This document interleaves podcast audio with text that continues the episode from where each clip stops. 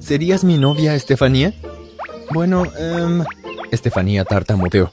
Respiré hondo y me llevé la mano a la nariz. La cara de Estefanía se puso roja. Sabía lo que estaba a punto de suceder. Sabía que estaba a punto de estornudar. Se estremeció y parecía que iba a estallar en lágrimas ese mismo momento. Tomé otro respiro y me preparé. Ah, estaba casi estornudando. Espera, lo haré. Seré tu novia. Me calmé. No estornudé. Y así tuve una nueva y bonita novia. Estefanía no fue mi primera novia. De hecho, fue la quinta chica con la que salí este año. Conseguí que aceptaran ser mis novias de la misma manera que conseguí que aceptaran dejarme cada vez que quería una nueva persona. La última chica con la que salí fue Amanda, y rompí con ella ayer cuando decidí que Estefanía iba a ser mi nueva novia. Amanda, se acabó entre nosotros. Espera, ¿por qué? ¿Hice algo mal? ¿Por qué quieres romper conmigo? No hiciste nada malo. Estoy cansado de ti. Pero recién nos estábamos conociendo. Amanda gritó. Sí, acosaba a las chicas para que salieran conmigo, pero cuando aceptaban siempre las trataba bien. Les compraba regalos costosos y las llevaba a lugares agradables a los que nunca podrían permitirse ir solas. Era el único hijo de padres adinerados. Ellos me daban todo el dinero que quería y lo usaba para malcriar a mis novias. Por eso siempre se sentían tristes cuando quería dejarlas. Yo también me sentía mal, pero no podía manejar tener más de una chica a la vez. Así que cada vez que quería salir con otra persona dejaba a la anterior. Respiré hondo y fingí que estaba a punto de estornudar. ¡Para! Amanda gritó. No estornudes. Lo acepto. Se acabó. Y con esto se fue furiosa. Al día siguiente avancé sobre mi nueva presa, Estefanía. De seguro debes pensar que soy el tipo más afortunado del mundo y te estás preguntando cómo logro que la gente haga lo que quiero. Simplemente estornudando o fingiendo que quiero estornudar. Bueno, te lo contaré ahora mismo. Antes presiona el botón me gusta y si has disfrutado esta historia hasta ahora, suscríbete al canal de inmediato y activa las notificaciones para que no te pierdas de ninguna historia. Mi nombre es Guillermo y me diagnosticaron epilepsia cuando solo tenía 3 años. Para los que no saben qué es la epilepsia, es una enfermedad que me hace caer al suelo y empezar a temblar y sacudirme, incluso a veces sangrando por las fosas nasales. Parece que estoy a punto de morir cada vez que sucede, y esto asusta a todos. Con el paso de los años, los ataques se redujeron a comenzar a ocurrir solo cuando estornudaba. La médico dijo a mis padres que traten de reducir la frecuencia de mis estornudos, sacándome de las situaciones que los desencadenan, por lo que tuve que evitar algunos lugares polvorientos, cocinas, lugares fríos e incluso comidas demasiado picantes. Mis padres hicieron todo lo posible, pero todavía estornudaba de vez en cuando porque era natural. Siempre que sucedía me apuñalaban con una inyección de emergencia en el corazón y mi mamá lloraba porque no sabía si yo iba a sobrevivir. Mis padres no pudieron volver a lograr quedar embarazados después de tenerme. Yo era el único que podía continuar con el legado familiar y el negocio, así que me criaron como si fuera un huevo. Cuando sentía que iba a estornudar, mis padres corrían como locos haciendo todo lo posible para asegurarse de que no lo hiciera. Obtuve todo lo que pedí sin importar cuán egoísta o ridículo pareciera. Al darme cuenta de esto comencé a pedir más cosas. Pedí un coche, un conductor personal, guardaespaldas, los últimos productos de Apple y tantas cosas caras que los adultos de clase trabajadora no podían pagar. Mis padres me dieron todo, siempre y cuando les prometiera tratar de no estornudar. Me hacía sentir poderoso. Mi orgullo se elevó a un nivel irracional, y un día me di cuenta de que podía hacer que todos cumplieran mis órdenes, al igual que mis padres. Decidí probar esta teoría en clase al día siguiente. Cuando el señor Speaks, mi profesor de inglés, me dijo que pasara al frente de la clase y leyera mi ensayo, dije que no. Insistió y me dijo que me iba a dar detención si me negaba. Respiré hondo y puse mis manos sobre mi nariz, preparándome para estornudar. En ese momento, nadie en la escuela sabía de mi condición aparte del director, así que todos me miraron preguntándose por qué trataba de estornudar. ¡Achú!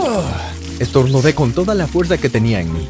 Mi poderoso estornudo desencadenó mi ataque epiléptico y con un fuerte golpe aterricé en el suelo. Mis compañeros saltaron de sus escritorios. El señor Spix dijo, ¿qué? No podía creer lo que acababa de suceder. ¿Guillermo acaba de tener un episodio epiléptico? ¿Quiere suicidarse? Preguntó asombrado. Nadie respondió porque estaban corriendo a mi alrededor, haciendo todo lo posible por ayudarme. Llamaron a la enfermera, así que me inyectó con mi medicamento en el corazón y me sentí bien de nuevo. Me abrazaron y me dijeron que estaban contentos de que estuviera a salvo. Parecían muy preocupados. Sonreí con picardía porque sabía que había descifrado el código. Sabía el truco para gobernar toda la escuela ahora. Lo sabía. Yo sería un rey. Entonces empecé a aprovecharme de mi condición. Era rico y estaba obsesionado con el poder, así que me convertí en un mocoso malcriado y el matón de la escuela. Obligaba a todos a hacer lo que quisiera, maestros y estudiantes por igual. Obligué a las chicas a salir conmigo, cambiando de una a otra cuando se me daba la gana. Si alguien me desobedecía, que por lo general era muy raro, estornudaba con mucha fuerza. Mis estornudos eran en su mayoría falsos en estos días. Como resultado, no siempre desencadenaba la respuesta epiléptica que deseaba. Si esto pasaba, lo fingía, dando a los niños pequeños un susto de por vida. Un día estaba en el parque de la escuela con mi novia más reciente, Estefanía. Ella me decía lo feliz que estaba por el iPhone 13 que le di como regalo de cumpleaños y cómo había podido ganar dinero en Instagram gracias a las fotos de alta calidad que había publicado últimamente. Cuando Marcos, el informante, me llamó y me dio algunas noticias. Lo llamábamos Marcos, el informante, porque siempre sabía lo último que pasaba en la escuela. No sé cómo lo hacía, pero siempre era la primera persona en enterarse de lo que pasaba, incluso antes que los maestros y el director. Aunque Marcos no daba información de forma gratuita, siempre la ofrecía a cambio de dinero, pero tenía miedo de mí, así que nunca me pidió dinero a menos que yo me ofreciera voluntariamente a dárselo. Estaba tan sorprendido por lo que Marcos dijo esta vez que no le ofrecí dinero. Se veía triste, pero no podía importarme menos. Ya puedes irte, le dije. Marco se alejó apresuradamente. Gracias, murmuró mientras salía corriendo. ¿Qué pasa, cariño? preguntó Estefanía. La ignoré y caminé a la oficina del director. Estaba echando humo. Marcos me dijo que mis padres fueron convocados por el director y que estaban en su oficina en ese momento, hablando de mí. Llegué a la oficina y abrí lentamente la puerta, pero nadie notó mi presencia. Escuché sus voces y supe que Marcos tenía razón. No puedo creer esto, gritó mi padre. ¿Por qué se comportará de esta manera? ¿Qué hemos hecho mal? Le hemos dado todo lo que siempre ha querido. ¿Por qué? Lo siento, señor, pero consideramos expulsar a su hijo. Los estudiantes se han quejado de que él está haciendo de sus vidas un infierno. Los padres han amenazado con sacar a sus hijos de la escuela por su culpa. Mi madre empezó a llorar. No puedo creer esto, dijo. No lo expulsen, por favor. Dennos un poco de tiempo, suplicó papá. ¿Qué planean hacer? preguntó. Lo ignoraremos la próxima vez que intente estornudar. E incluso cuando realmente estornude, no le haremos caso. Papá respondió. Cuando se dé cuenta de que sus tácticas no funcionan, se verá obligado a cambiar su mala costumbre. Sugiero que ustedes hagan lo mismo aquí. Hmm, reflexionó la directora. ¿Seguro que es buena idea? Si lo ignoramos, ¿cómo sabremos cuándo tiene un ataque real? Preguntó mi querida madre. No creo que Guillermo haya tenido un ataque que no haya sido autoinducido en años, intervino ella. En este punto no podía soportarlo más. No podía creer que estas personas, mis propios padres, estaban conspirando contra mí, planeando ignorar a su propio hijo. Irrumpí en la oficina y grité. Ustedes son todos malvados. No me aman ni se preocupan. Siempre he sospechado esto. Todos me odian, ¿no es así? No, Guillermo, eso no es cierto, suplicó mamá. Pero no la iba a escuchar. Yo no iba a escuchar a ninguno de ellos. Empecé a huir de la oficina mientras corría. Sentí como si una fuerza invisible rodeara mi pierna y me tirara al suelo. Aterricé con un ruido sordo. Mi pecho se contrajo y no podía respirar.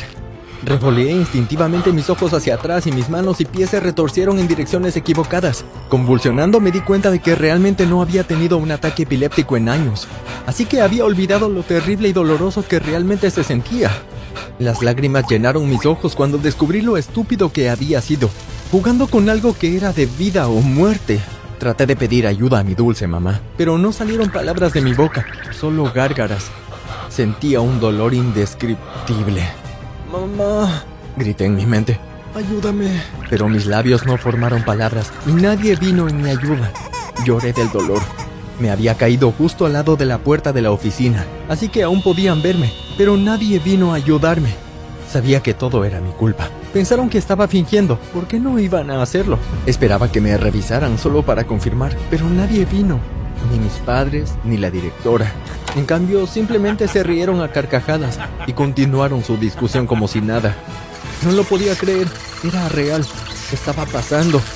Iba a morir y mis padres iban a verme morir por mi estupidez.